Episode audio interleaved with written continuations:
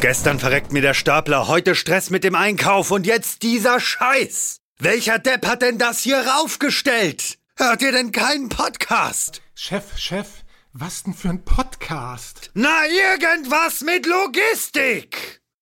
Irgendwas mit Logistik. Der Podcast mit nicht immer ganz wissenschaftlichen Themen. Rund um die spannende Welt der Logistik. Präsentiert von Andreas, Jens und Thomas. Ja, moin, herzlich willkommen zu einer neuen Folge Irgendwas mit Logistik. Ich habe heute mal wieder Jörg bei mir. Moin. Den ich zur Abwechslung sogar mal direkt ins Gesicht gucken darf. Ja, ich weiß nicht, was ein Vorteil ist. Aber ja. wir haben nämlich zur Abwechslung mal eine Aufnahme vor Ort. Wir sind in der Nähe von Frankfurt und besuchen Daniel und Rainer. Daniel, Rainer, herzlich willkommen. Wollt ihr gerne anfangen mit einem kurzen Intro zu euch selbst? Ich habe Daniel zuerst angesprochen, also go for it. Guten Morgen. Ja, erstmal schön, dass ihr hier seid. Danke für euren Besuch. Ganz kurz äh, vielleicht zu mir, bevor wir ins Produkt einsteigen. Äh, wir sind ja noch relativ neu am Markt, jetzt seit knapp, nee, gut drei Monaten. Im September haben wir gestartet äh, mit dem E-Scala-System. Das werden wir euch gleich vorstellen. Zu mir, ich war die letzten zehn Jahre gut bei Schäfer. Das heißt, ich habe einen ziemlich langen äh, Logistik-Background. Davor war ich äh, sechs Jahre bei Wirt. Und ja, jetzt wurde es Zeit, dass wir was Eigenes machen. Und deswegen bin ich heute hier. Langer Logistik-Background klingt nach einer sehr, sehr guten Überleitung zu Rainer. Ja. Rainer, vielleicht zwei, drei Worte zu dir. Einer ist Logistik. Ähm, ja. Wären es auch vier oder fünf Worte. Das kann schon passieren, ja. Herzlich willkommen. Ich freue mich, dass wir zusammen sind heute. Willkommen in Großwaldstadt. Ja, die Überleitung mit dem langen Logistik-Background, den kann ich noch ein bisschen toppen. Ich habe das jetzt 36 Jahre lang geübt dass ich, äh, 1985 habe ich angefangen, in Logistikautomation einzusteigen. Ich war insgesamt 19 Jahre bei Dematik zu Beginn. Und dann am Ende war das Siemens-Thematik im, im Vorstand. Dann bin ich dort äh, gewechselt zu Schäfer. Habe dort auch wiederum 13 Jahre verbracht. Also ich glaube, ein häufig Wechsler bin ich nicht. Aber äh, hat alles viel Spaß gemacht und vor vier Jahren bin ich dann ausgestiegen bei Schäfer und habe mich selbstständig gemacht. Und da sind auch die ersten Gedanken gereift zu dem, was wir nachher noch besprechen wollen hier. Und ich muss auch sagen, äh, Dani hat es früher geschafft, als ich selbstständig zu werden. Ich habe sehr lange gebraucht, um selbstständig zu werden, aber ich, ist eine schöne Sache, freut mich. Sehr schön. Ähm, ihr habt gerade schon das E-Skala angesprochen und ganz oft ist es so, dass wenn wir, wenn wir über Logistik sprechen, vor allem Intralogistik, Automatisierungssysteme, worum es ja heute auch geht, dann sucht jeder irgendwie so den nächsten Schuss und ganz oft ist es so, jeder sagt irgendwie, gibt keinen nächsten Schuss. Wir hatten jetzt irgendwie, die Entwicklung ist so ein bisschen gefühlt langsamer geworden, obwohl es eigentlich immer schneller geht mit den Entwicklungen. Aber tatsächlich gibt es viel Automatisierungstechnik. Wir haben über Miniloads, Shuttle-Systeme, Autostores, AMR-Systeme, Exotech und alles, was es noch an hybriden Modellen und sonst irgendwas dazwischen gibt, sagt eigentlich jeder mal so, ach, da passiert jetzt nichts mehr. Wir haben eigentlich alles gesehen, wir brauchen eigentlich auch nichts mehr. Es gibt es gibt für jeden Use Case gibt es eigentlich schon ein ideales System. Und trotzdem passiert es immer mal wieder, dass man dann was Neues sieht. Und heute gucken wir sogar tatsächlich gerade aus dem Fenster auf was Neues, ähm, in diesem netten Container, in dem wir sitzen, ähm, vor dem E-Scala-System. Vielleicht fangen wir so ein bisschen an. Rainer, vielleicht magst du ein bisschen erzählen, wo das ganze Übel seinen Ursprung eigentlich genommen hat und wieso es dann doch noch ein neues System braucht. Ja, ich fange mal gerade mal auf, was du da gesagt hast. Es kommt nichts Neues. Äh, stimmt, wir haben Paletten und wir haben Behälter schon seit ganz vielen Jahren. Und die definieren auch die Technik, die drumherum kommt und wie das Ganze befördert wird. Aber wir haben schon Entwicklungen gehabt. Und ich bin jetzt ja, ich habe ja den Vorteil von uns Vieren hier ein bisschen länger zurückzuschauen. Regalbediengeräte gehabt, die kamen in den 60ern. Dann gab es das Mini-Load, also das AKL, was im Prinzip der kleine Bruder ist für einen Behälter, was früher die Palette war. Dann kamen die Anforderungen, aber dass alles immer schneller wird. Dann gab es die Mini-Loads mit vier Lastaufnahmen, mit zwei, mit Anti-Pendel und allem Kokolores und da wurden die Shuttle-Systeme geboren. In, ich glaube, es waren noch, weil ich noch bei Thematik war, in den letzten Jahren habe ich da noch mitgemacht mit dem Entwickeln des Multi-Shuttle. Ja, dann hat jeder ein Shuttle am Markt gehabt am Ende, weil die Dynamik gefordert war. Da konnte man Miniload gar nicht mehr mit. Das Miniload hat die Leistung einfach nicht geschafft äh, im Vergleich zur Lagerdichte. Miniload ist auch heute noch eine gute Lösung für eine lagerintensive Applikation. Aber für die leistungsintensiven Ware zur Person, Stichwort, brauchst du halt die Shuttle-Systeme. So, dann wurden die alle entwickelt. Dann äh, gibt's jetzt immer mehr Nischen drumherum. Der Autostore ist ein hervorragendes Beispiel, ja, der das nochmal sehr viel kompakter baut, noch eine andere Nische besetzt und so kann man den Bogen aufspannen, immer feiner machen. Da werden auch noch mehr Sachen kommen. Wir, da kommen wir gleich drauf in der Skala, wie wir da hingekommen sind. Aber es auch jetzt ist die Entwicklung, ich glaube nicht, dass die still stillsteht. Es kommt einiges Neues. Mhm. Manche Innovationen werden fliegen, andere nicht. Ja, ähm, der Exotech ist einer mit einem sehr interessanten System, auch wieder auf diese Nische Lagerapplikation Ware zur Person, ähm, was natürlich wächst und der, der Markt braucht immer mehr. Corona beschleunigte das Ganze nochmal.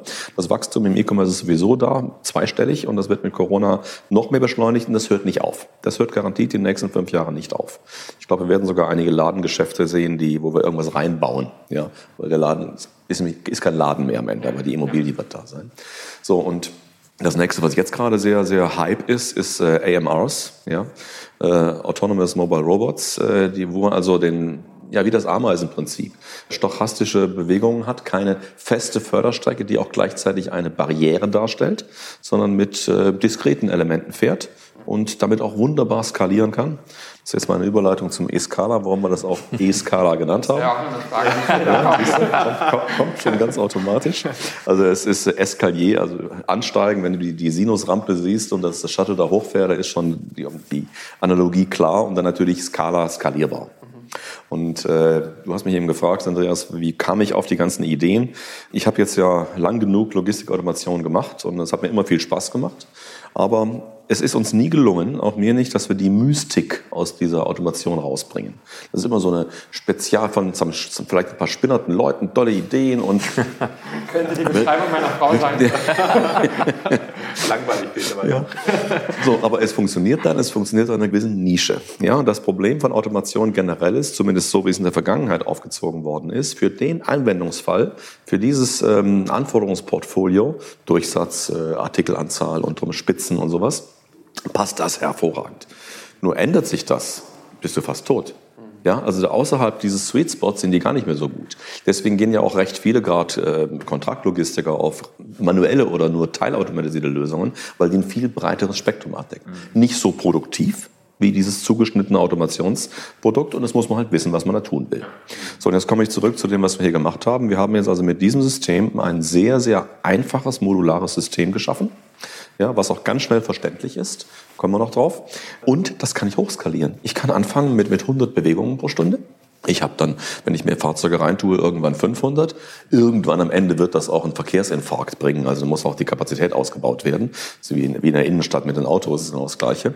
Aber die Skalierbarkeit, wirklich unten anzufangen, was ich immer die ganzen Jahre versucht habe zu machen, das ist mir auch nicht gelungen bislang, muss ich sagen. Und mit dem jetzt haben wir die Tür auf dafür, ist die Eintrittsschwelle für Logistikautomation zu senken. Ja? Bisher war die immer ziemlich hoch, also unter drei Millionen brauchst du gar nicht anfangen und, und eine Leistung von weniger als 1000 pro Stunde hat auch keinen Sinn. So, das bringen wir jetzt deutlich runter. Und ich glaube, da ist ein großer Markt für da. Kannst du ein bisschen beschreiben, weil wir im Podcast sind, äh, aus was das E-Scala besteht, aus wie vielen Komponenten es besteht, aus welchen Modulen es besteht? Du hast schon viele Komponenten angesprochen, deswegen ist das vielleicht auch eine teilweise Wiederholung, aber die Roboter zum Beispiel, den Stahlbau? Natürlich. Wenn ich bisher in der Vergangenheit Shuttle-Systeme appliziert habe, oder wenn ich versucht habe, eine, eine Problematik, eine Fragestellung eines Kunden mit einer Lösung zu ähm, beantworten, dann ist das Problem immer gewesen, dass es recht komplex war und dass ich immer einen Lift brauche. Der Lift hat mehrere Nachteile. Er, ist, er installiert mal gleich mit 100% Leistung, obwohl ich am Anfang vielleicht nur 20% brauche. Das heißt, er kostet schon mal auch unnötiges Geld an der Stelle. Das nächste ist, ich muss ihn abschranken. Das ist ein Sicherheitsbereich. Ich muss ihn intensiv warten, kostet Geld. Und er braucht eine ziemliche Länge vor dem Lager an Vorzone. Wenn ich noch die Fördertechnik und den Kreisel davor nehme, dann bin ich ziemlich breit, bin ich auf 8, 9, 10 Metern. So, und das sind die Elemente, die wir weggenommen haben. Das System, äh, um das zu beschreiben jetzt, Jörg, wir haben also ein ganz dummes Stahlsystem aus Modulen bestehen. Und das Wichtige ist, kein Elektrokabel da drin. Deswegen fallen wir auch in ganz andere Kategorisierungen, ja, was, was äh, Brandschutz und, und Sicherheitstechnik betrifft. Es ist keine Elektrik in dem ganzen Lager drin. Nur vorne an der Kommissionierstation, wo ich eh rausfahre aus dem System, da lade ich auch mein Shuttle. Also dieses Shuttle fährt mit äh, äh, Superkapazitoren und äh, wird dann dort wieder mit, mit Energie beschickt, die dann ausreicht, um die nächsten Zyklen zu fahren. Aber das Wichtige ist, im ganzen Lagerkomplex ist kein Strom. Ja, damit wird er auch ziemlich einfach schnell aufbaubar. Und jetzt kommt das nächste. Kannst du vielleicht gleich noch eingreifen, Daniel? Mhm. Wir haben das ganze System, das Stahlbausystem, komplett neu entwickelt. Und wo wir echt stolz drauf sind, der gesamte Stahlbau besteht aus 15 Komponenten. Steher, Fahrschiene, Weiche, ein paar andere, Diagonalen etc. mit 15 verschiedenen Bauteilen wie Lego bauen wir das zusammen. So breit wie ihr wollt, so hoch wie ihr wollt. Nicht ganz, 24 Meter ist Schluss. Aber das ist, glaube ich, gut genug. Ja. Und, und, und so lange wie ihr wollt, bis der Fluchtweg, bis der Fluchtweg irgendwann zuschlägt. So, aber diese Flexibilität haben wir damit. Und ähm, ja, du fragst, worum die Gedanken herkommen, es einfacher zu machen. Mhm. Ja? Die Komplexität rauszunehmen. Genau, also da kann ich jetzt eigentlich nur ansetzen. Alles, was wir versucht haben, in dem System abzubilden, ist Einfachheit. Das heißt, so wenig Komponenten wie möglich, so einfach wie möglich äh, zu planen, so einfach wie möglich zu installieren, die Voraussetzungen, damit ich ein System äh, einsetzen kann, so gering wie möglich zu halten, sprich was Boden angeht und so weiter und so fort. Und dass wir eben die Automatisierung nicht nur auf eine Million oder sowas runterbringen, wo es Sinn macht, wo die meisten Systeme inzwischen auch schon hin können, sondern dass wir anfangen können, eine Vollautomatisierung ab 200, 250.000 Euro zu installieren. Ja. Und das ist halt wirklich äh, jetzt mal aus rein kaufmännischer Sicht betrachtet, das ist ein Erdrutsch, weil da fangen die meisten noch nicht mal an, sich damit zu beschäftigen, will ich jetzt in eine Systemplanung einsteigen mit dem Kunden oder will ich das ja. einfach sein Und lassen? Von der Stange eigentlich, ne? also von 250.000 äh, bis, ich kenne euer größtes Projekt leider nicht, aber ich hoffe mal, das liegt halt ein bisschen darüber auch noch. Aber ein bisschen, ja, ein bisschen. Aber dass sie das einfach weiter skaliert. Okay, E-Scala haben wir heute schon häufig gehört, ja. aber dass sie eben diese Lego-Bauweise auch nutzt und halt so Zeit, Kosten und auch Qualität dadurch spart. Vielleicht kommt auch nochmal auf die Projektlaufzeiten zu sprechen, auch gerade so auf die Lieferengpässe, die ja die gesamte Interlogistik betreffen. Mhm. Dann kannst du ja vielleicht auch gleich nochmal dran anknüpfen. Gerne. Also ich meine, jeder hat im Moment mit Supply Chain Themen zu kämpfen. Das heißt, äh, wo kriege ich meine Motoren her, wo kriege ich Chips her, wo kriege ich das und das und das her?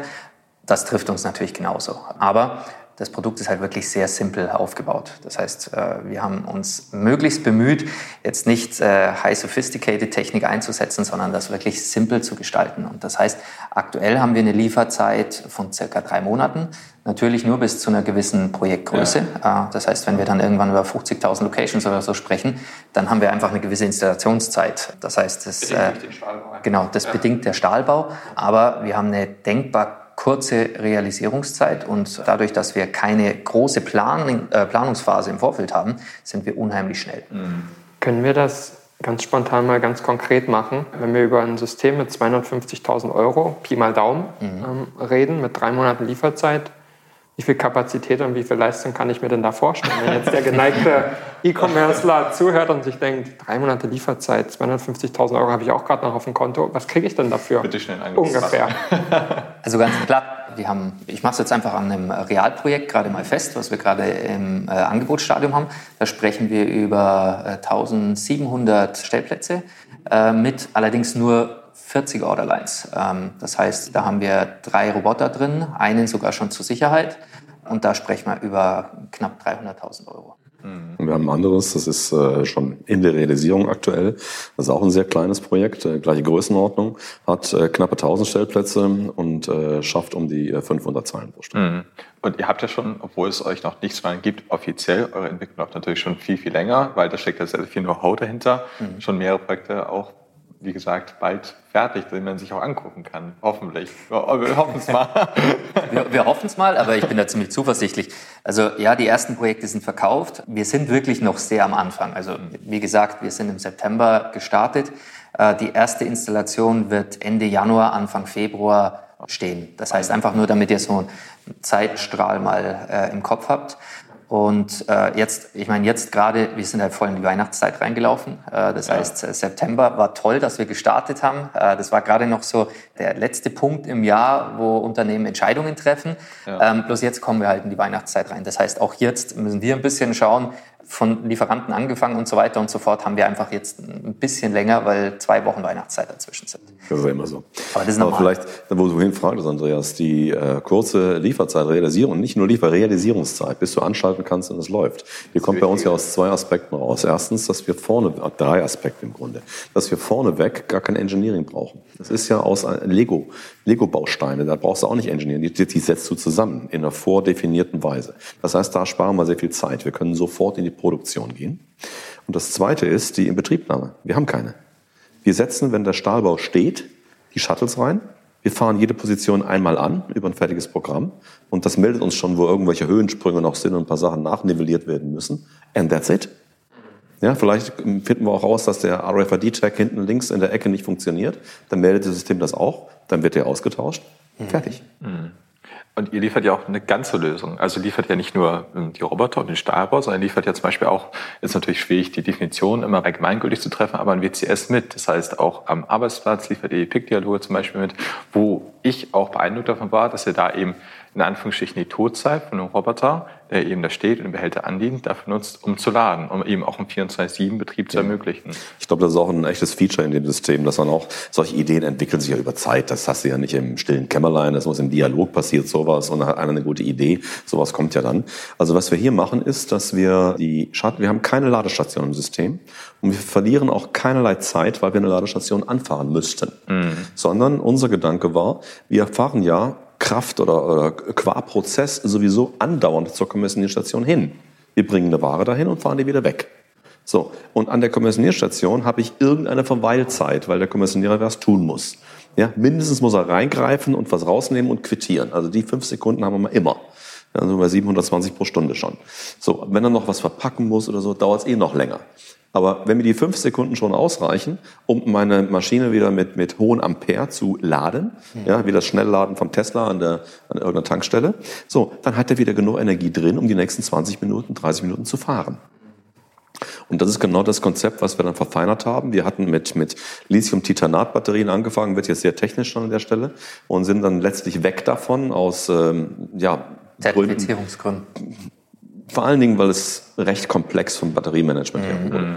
Ja, und wir sind jetzt auf Superkapazitoren, also Superkondensatoren. Und die kann ich, der Nachteil von denen ist, die verlieren ein bisschen Energie, wenn sie stehen. Ja, so, nur ich stehe ja nicht. Ich fahre ja 24 Stunden und am Wochenende, ja, da stehe ich ein bisschen. Da verliert auch ein wenig Energie. Und falls ich unter ein Niveau falle, dann meldet sich das beim, beim Host-System und dann fährt er schnell mal zur Ladestation und kommt wieder zurück. Mhm. Und wenn das System im Schwung ist, im Laufen ist, dann habe ich genügend Besucher an der Kommissionierstation, um meine Energie wieder reinzuholen. Mhm.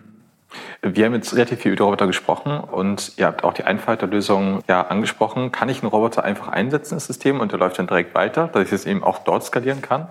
Ja, das ist das äh, Jörg, ein ganz, ganz wichtiger Punkt. Das geht wirklich, ich mache es mal ganz banal jetzt, aber so einfach ist es tatsächlich. Die äh, laufen ja alle auf WLAN und das Host-System kennt die. Mhm. So, und es ist ein neuer, der wird auf einer Eingabeposition reingesetzt meldet sich an und sagt, hallo, ich heiße Charlie. Und das System sagt, in Ordnung, Charlie, fahr bitte jetzt auf Position 25. Mhm. Ja, so einfach geht das. Und beim Rausnehmen genauso. Also ist ein Dialog am, am äh, Screen erforderlich, dass ich den Roboter jetzt rausgenommen habe, damit wird er auch nicht mehr verplant für weitere Fahrten. Und wenn ein neuer reinkommt, der, das System weiß ja aufgrund des RFID-Tags, wo er sich gerade mit gemeldet hat, wo er steht, ja, und dann kann er den verwalten. Mhm bei, bei manchen Lagersystemen ist ja so, dass man äh, teilweise nicht in die Höhe erweitern kann. Zum Beispiel Autostore. Wenn man da eine gewisse Höhe erreicht hat, dann geht es aber. Den muss man noch eine Bühne einbauen, muss man sich ein bisschen was überlegen. Also es geht immer alles, aber es sind einfach andere Restriktionen. Aber kann man das bei euch im laufenden Betrieb in der Fläche erweitern? Und kann man das vielleicht auch nicht im laufenden Betrieb auch in der Höhe erweitern? Oder ist man da begrenzt? Der E-Scala kommt jetzt wieder zum Vorschein. Also wir sind echt zufrieden mit dem Namen, dass wir E-Scala getauft haben. Gute Wahl. Es ist, es ist wirklich, ich sage immer gerne, ja klar, muss, muss gehört dazu, das klappt uns im Handwerk. Das System skaliert in vier Dimensionen. Das System skaliert in den drei kartesischen, die du gerade nennst, ja, und äh, in der Leistung, das ist die vierte Dimension, indem ich Roboter dazu tue oder rausnehme. Äh, kann ich die im Betrieb skalieren, die, die kartesischen? Ja, kann ich. Ich kann zum Beispiel in der Länge hinten relativ leicht was dazu bauen. Da mache ich einfach eine Trennwand rein, eine, eine harte Wand, wo, wo das keiner rausfahren kann. Also ist die Sicherheit gewährleistet. Ich kann in der Breite erweitern, weil ich mehr Module daneben setze. Und ich kann auch in der Höhe erweitern. Da muss ich, kann ich auch, aber da muss ich ein paar mehr Sicherheitsvorkehrungen einbauen, weil damit mir kein Zeug darunter fällt und da keiner durchgreifen kann und so weiter. Aber das geht. Ja, wir würden, wenn wir schon wissen, dass wir erweitern wollen, zunächst mal mit der Höhe anfangen und dann breiter werden. Ja, aber es geht in allen drei Dimensionen auch im Betrieb zu erweitern. Ja. Ist das auch der klassische Pitch, Daniel? Ähm, wenn ihr, du, du, verantwortest den Vertrieb, wenn ihr, wenn ihr irgendwo hinkommt, mit, mit Interessenten sprecht und wahrscheinlich gibt es nach diesem Podcast viele weitere Interessenten. Ähm, Super. ähm, ist, ist, ist, das auch der klassische Pitch, die Skalierbarkeit und die Einfachheit des Systems? Oder wie, wie argumentiert ihr und, und wie kommt ihr rein in, in die Projekte? Also das ist auf jeden Fall ein Punkt, weil wie gesagt, das ist ganz was anderes, wenn ich mit einer Minimalinvestition anfangen kann und dann einfach, äh, je nachdem, wie ich es brauche, oder auch, es kommt immer darauf an, wie ich Budget freigegeben bekomme und so weiter, das Ganze erweitern kann. Der zweite große Punkt ist aber, was ich sehe, was bei uns äh, oder was, was das schlagende Argument schlechthin ist, ist, dass wir im System unglaublich gut sequenzieren können. Das ist ein Punkt, der, da tun sich andere immer etwas schwerer mit und wir können mehr oder weniger eine, eine 1 zu N und äh, N zu 1 Beziehung zwischen äh, unseren Robotern herstellen und damit auch zwischen den äh, Behältern, die es transportiert. Ähm, und damit habe ich eine unglaubliche Flexibilität, auf Kundenprozesse zu äh, reagieren. Warum wollt ihr sequenzieren? Ja, nun, du hast ja, du, die ganze banale Antwort heißt immer, du bestellst eine Tüte Chips und einen Liter Milch. Du willst nicht, dass die Milch auf deinen Chips liegt, sondern andersrum. Also muss ich sequenzieren. Muss ich zuerst die Milch rausbringen und dann die Chips. Wie läuft das technisch? Also ja, wir haben es uns fairerweise ja schon angucken dürfen, aber Ja, ja. kannst du es einigermaßen beschreiben, wie es, wie Erkläre ich dir gerne. Also das läuft technisch so, du weißt ja nicht, wo die Ware gelagert ist, ja, die der Kunde gerade bestellt. Und wenn jetzt eine äh, zuerst rein muss, die aber zufällig ganz hinten gelegen hat und dauert länger, bis sie rauskommt, ja, dann äh, kommt das andere Teil, was halt später kommissioniert werden soll, halt zuerst raus, wartet in einer, wir nennen das Sequencer-Scheibe, quasi eine Parkposition, eine Parkbucht, wenn ich es so ausdrücken möchte. Dann kommt das andere Teil, was zuerst kommissioniert werden soll, vorbeigefahren. Und sobald es vorbei ist, reiht sich das zweite in der Perlenkette dahinter ein. Und dann kommen sie in der richtigen Reihenfolge zur Kommission, über die Rampen, die es runterfährt, in der richtigen Reihenfolge zur Kommissionierstation. Jetzt haben wir viel über positive Sachen des Systems gesprochen. Natürlich sind das immer so die Klassiker, die man, die man anführt, auch natürlich aus vertrieblicher Perspektive, zu sagen, es ist ein super System, es kann das, das und das. Was kann es denn eigentlich nicht? Wo seht ihr denn eigentlich aktuell vielleicht auch Limitierung? Wo sagt ihr, da sind vielleicht auch andere einfach besser? Oder wo sagt ihr, da geht die Entwicklungsreise auch noch weiter? Also ich sage mal so, das kommt immer darauf an, womit man das System vergleicht. Mal ganz platt gesagt, wir haben eine Limitierung in der Breite. Dadurch, dass wir eine Rampe verwenden, haben wir immer einen Breitensprung von 5 Metern. Das heißt, wenn du zufälligerweise eine Lagerhalle hast, die ist 9,99 Meter, dann bringen wir halt nur ein Modul rein. Egal, wie wir es drehen und wenden. Das heißt, nach oben und nach hinten können wir unheimlich einfach skalieren, einfach indem wir eine Behälterreihe weiterbauen. Aber durch die Rampe haben wir eine Limitierung in der Breite, dass wir nur 5 Meter Sprünge machen können. Und das heißt, das kann natürlich sein, dass ich dann mit einem anderen System eine Fläche, die zur Verfügung steht, einfach besser nutzen kann wie mit unserem System. Ja, also völlig richtig. Wir werden nicht alles erschlagen mit dem System. Ja. Es, äh, jedes System am Markt hat seine Berechtigung. Es gibt einen Autostore, der hat einen Sweet Spot, der ist super. Es gibt einen, ähm, einen Exotech, es gibt einen Atabotics in diesem Bereich. Es gibt die konventionellen Shuttle-Systeme, ja, Multi-Deep, Einfach-Deep. Es gibt die Mini-Loads am anderen Ende. Und es wird sich keins von den Systemen wegbewegen, weil ich kann einen, einen Mini-Load nicht mit einem Shuttle ersetzen. Das Shuttle kostet viel zu viel Geld, wenn ich so lagerplatzintensiv bin auf dem einen Ende. Wenn ich sehr leistungsintensiv bin, das wird nie die Shuttle-Systeme ersetzen, die bleiben da oben. Nur dazwischen in dem Bereich, da kommen jetzt sehr viele Systeme auf den Markt. Und manche haben einen etwas breiteren Sweet Spot, andere haben einen etwas schmaleren. So, und unser Sweet Spot ist halt A, neben der Skalierbarkeit, dass ich eine gewisse Leistung schon bei kleinen Kapazitäten fahren kann und die wunderbar hochskalieren kann. Ja? Und wir gesagt haben vorhin, es ist nicht so, dass äh, ein System one fits all, den Mist gibt es nicht. Es hat jedes seine Berechtigung. Auf welche Payloads äh, steuern wir dazu bei dem System, was es handeln kann? Wir haben eben von den Payloads gesprochen, wir haben auch vom Autostore gesprochen. Es sind ja eben zwei Handspektren, würde ich mal sagen. Das eine ist ähm, mit 30 Kilogramm, das andere ja 80 bis 80 Kilogramm vielleicht. Wo bewegt ihr euch aktuell?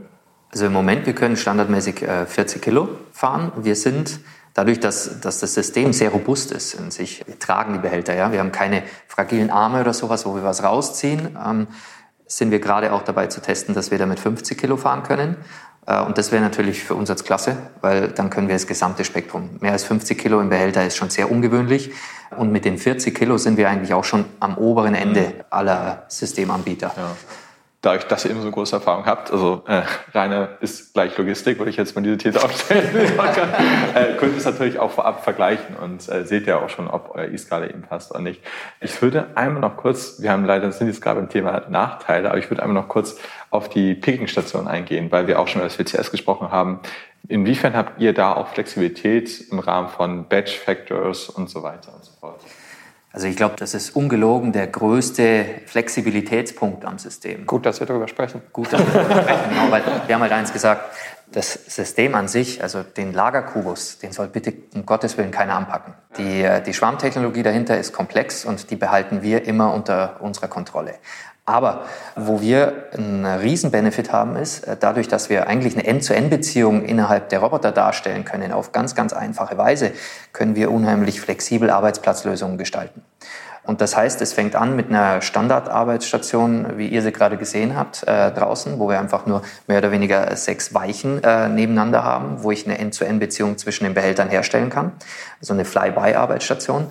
Das kann über eine Arbeitsstation gehen, wo ich die Behälter abgebe, ähm, auf ganz konventionelle Arbeitsplätze mit Schwerkraftrollbahnen oder vielleicht auch mit einem Strangfördertechnik. Und das kann eine Kombination aus allem dazwischen sein. Mhm. Das Wichtige ist die, die Arbeitsstation selbst. Ja, die wollen wir auch bewusst ganz flexibel halten, weil jeder Kunde hat da genau da seinen individuellen Prozess. Ja, der eine muss noch eine Nummer von einer E-Mail-Karte scannen, der dritte muss noch was wiegen, der vierte muss noch ein, ein Explosive-Label dran machen, was ich was, oder immer besondere Prozesse an der Kommissionierstation. Und so wird auch die Ausprägung anders aussehen. Ein Retourenarbeitsplatz sieht anders aus als ein normaler Entnahmeplatz.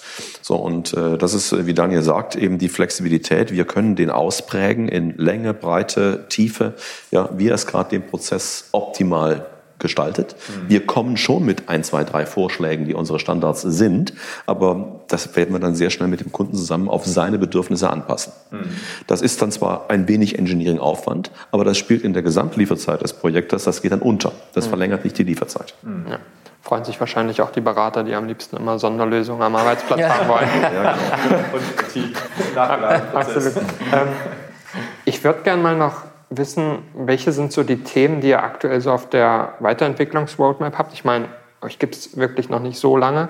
Jetzt möchtet ihr natürlich erstmal ein paar Systeme ins, ins Laufen genau. bekommen und möchtet irgendwie auf, auf das Vertriebliche euch natürlich fokussieren.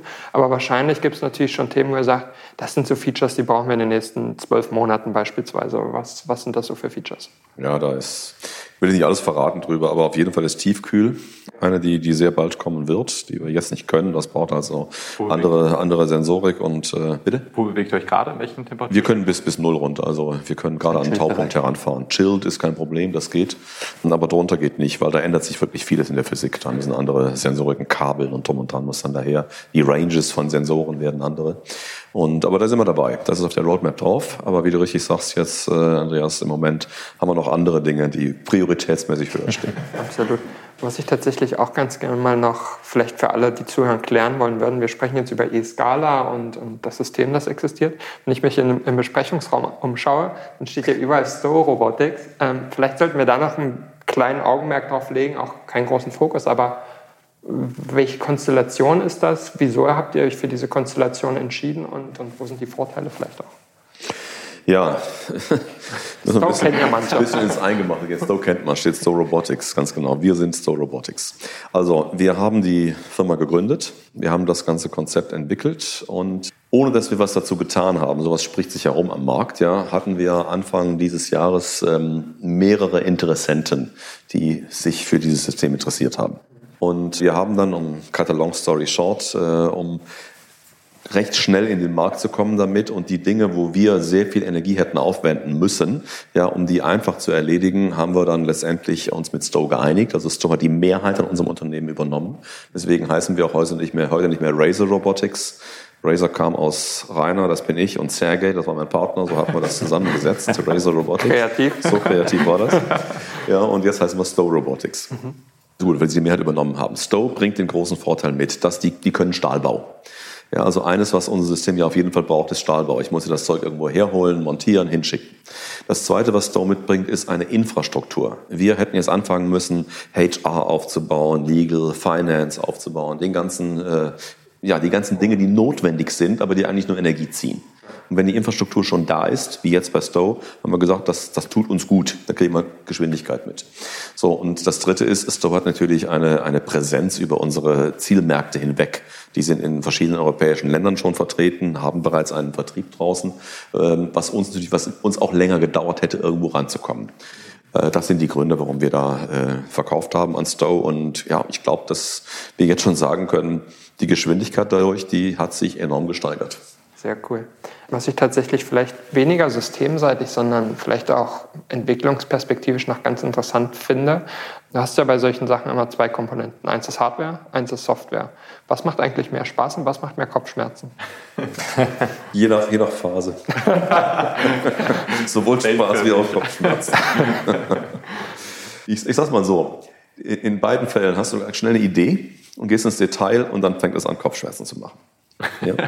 Beide sind nicht unbedingt leicht zu lösen. Also Mechanik, ich, ich bin von der Ausbildung her Maschinenbauer, von da habe ich ein bisschen, vielleicht ein bisschen mehr Affinität in diese Richtung. Da findet sich auch meistens eine Lösung, weil das schon eine sehr viel ältere Disziplin ist, wo schon viele Sachen gemacht worden sind, Richtlinien bestehen und so weiter in der Software, und da haben wir gerade hier ganz viel Spaß dran, wir hatten uns vorhin drüber kurz unterhalten, die Permutationen, die dieses System zulässt, an Fahrwegsfindung, an Ausweichstrategien und so weiter und so fort, die ist ja für Mathematiker fantastisch. Ja? Und äh, mich fasziniert das auch, aber irgendwann steige ich aus. und dass diese Algorithmik, da sind wir gerade dabei, das mit den, äh, mit den Experten zu besprechen, runterzuschreiben und es einfach zu halten über komplexe Algorithmiken was zu lösen, geht immer. Mhm. Ja, aber dann kann es keiner mehr warten hinterher. Keiner versteht es mehr. Und dann sind wir wieder genau da, wo ich herkomme in der Logistik. Es wird zu kompliziert. Und ich will es einfach halten. Und was wir jetzt hier zum Beispiel haben, ist äh, eine Blockstreckensteuerung. Das macht die Eisenbahn seit 150 Jahren so. Da ist eine Strecke, da ist vorne ein Signal, das ist auf grün, das kannst du reinfahren. Wenn du drin bist, ist es auf rot. Bis du hinten wieder rausgefahren bist, dann geht's wieder auf grün. So, und diese Strecke Klarer Einbahnverkehr, auch keine Komplexität. Das ist, was wir hier alles inzwischen niedergeschrieben haben. Und die Kopfschmerzen, Andreas, bestehen trotzdem. Es gibt immer noch ein paar Konstellationen, wo du sagst, oh, wie lösen wir das denn jetzt? Hat jemand bei euch Eisenbahn-Background oder wie kamt ihr auf die Idee? Ich hatte früher eine Märklin-Modelleisenbahn. Das ist meine Qualifikation. Habe ich auch ich glaub, mitgespielt.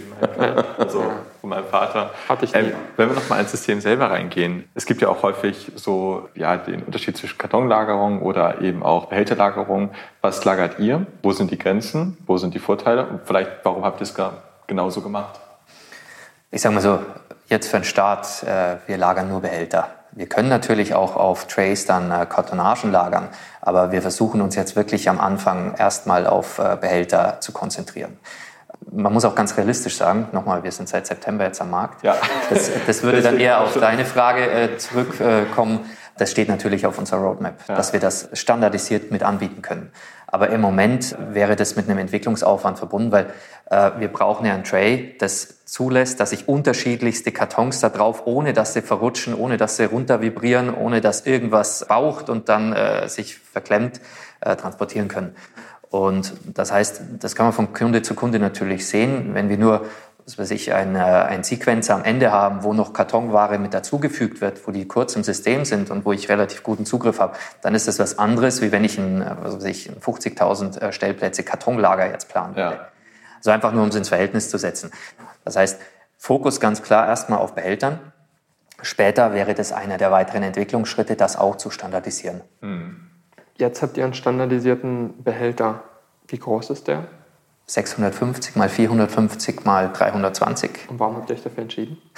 das ist ganz einfach, weil du den gerade im E-Commerce relativ einfach bedienen kannst mit 600 äh, mal 400er Kartons. Das heißt, du brauchst nicht entpacken, sondern du kannst den Karton einfach komplett reinstellen und das hat einfach den Vorteil, dass du, äh, dass du einen Handlingstrut äh, sparst. Das war eine ganz, ganz bewusste Entscheidung unsererseits, auf die Behältergröße zu gehen, äh, weil, und das ist eben etwas, was ich dann mitbringe aus der, den vielen, vielen Kundengesprächen, was die Kunden sehr stark nervt, möchte ich sagen, weil man optimieren möchte, ist das, das Decanting, das Entpacken beim Wareneingang. Und weil halt die Kartonagen getrieben durch unsere Europalette in Europaletten Teilermaßen kommen, also ein Teiler von 600, 400, 300, 400, 150 und so weiter, passen die dann natürlich nicht als Ganzes in einen 600er, 400er Behälter, weil da ist auch eine Wand dazwischen. Ja, so, also muss immer entpackt werden am Wareneingang und das Zeug vereinzelt und reingetan werden. Das in Englisch Decounting. Und um das zu sparen, kannst du eben, wenn der Behälter ein bisschen größer ist, den ganzen, die ganzen Kartonagen nehmen, oben aufreißen, reinstellen. Dann wird rauskommissioniert bis leer und am Ende schmeißt du die Pappe weg. Das heißt, die Produktivität vorne ist ein richtiger Sprung. Mhm. Das war der Ansatz. Wo meint das Decanting im System eigentlich? Kann ich auch die Picking-Station fürs Decanting nutzen oder es nochmal separate Stationen? Du kannst, das Schöne ist an der Kommissionierstation, die Picking-Station, die kann auch revers laufen. Das heißt, die kannst du auch zum Einlagern, zum mhm. Zulagern nutzen. Okay. Einlagern würde ich nicht, weil du musst den Behälter reinheben, da haben wir eine andere Station für. Aber zum Zulagern würden wir die quasi wie eine negative Kommissionierung fahren. Mhm. Spannend. Ich finde das ganze System spannend ähm, und, und, ich hatte es vorhin auch schon mal gesagt, als ich es erst mal online gesehen habe, habe ich mir gedacht, okay, cool, muss man das machen? viel Stahl. viel, Stahl. Stahl ist immer irgendwie so mittelgut, weil es irgendwie eine Menge Kohle kostet. Aber nach dem Gespräch mit euch beiden und, und das, was wir auch gesehen haben, irgendwie ein sehr, sehr interessiertes Gefühl. Jetzt ja. doch, dann doch. Ähm, das freut. ähm, ich hoffe, das geht auch, auch vielen, die sich, die sich das anhören, ähnlich. Eine letzte Frage hätte ich tatsächlich noch. Ähm, Rainer, du hattest vorhin gesagt, dass manche Ideen in diesen speziellen Nischen, die fliegen und manche nicht. Wann wisst ihr denn, ob eure Idee fliegt? Welche, welches Gefühl habt ihr? Welche Ziele habt ihr da selber? Vielleicht auch fürs nächste Jahr? Welche Größe wollt ihr denn da erreichen? Oh, gut als so werden. Welch, welch, welchen Druck baust du denn auf auf? Du siehst uns hier mit breiten Grinsen.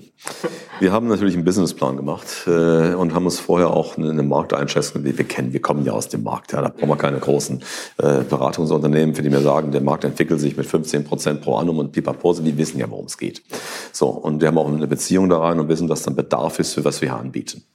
Wir haben einen Businessplan gemacht und was ich, habe ich mit Daniel mich ein paar Mal unterhalten drüber. Wir sind beide immer wieder jetzt in den letzten Wochen fasziniert gewesen, wie viel mehr Interesse a besteht steht, ernsthaftes Interesse, was wir jetzt schon an Volumen draußen liegen haben, übersteigt unseren Plan fürs nächste Jahr deutlich, was wir jetzt schon draußen liegen haben. Die bestellen nicht alle, das ist mir auch klar, aber ich gehe davon aus, dass wir unseren Plan bald nach oben anpassen. Ja, das ist also definitiv der Fall. Und das nächste ist, ähm, was wir, obwohl wir aus der Branche kommen, auch komplett übersehen haben. Wir haben uns auf E-Commerce fokussiert. Ware zur Personenstation. So, dann finden wir, dass diese durch die Flexibilität, auch die geometrische Flexibilität, um Gebäudeecken herum zu bauen zu können oder sowas, wir passen wunderbar in eine Maschinenverkettung einer, einer Fertigung hinein. Ein kleines Pufferlager, 1000 Plätze, da hinten wieder eins und die Shuttles fahren halt zur Maschine und geben ab. Das hatte ich vorher gar nicht auf dem Radar. Ja, aber so ergeben sich jetzt durch unsere Kundengespräche immer mehr Anwendungen und da sind auch ganz spannende Sachen dabei. Zum Beispiel hatten wir jetzt eines, das hat mich echt fasziniert.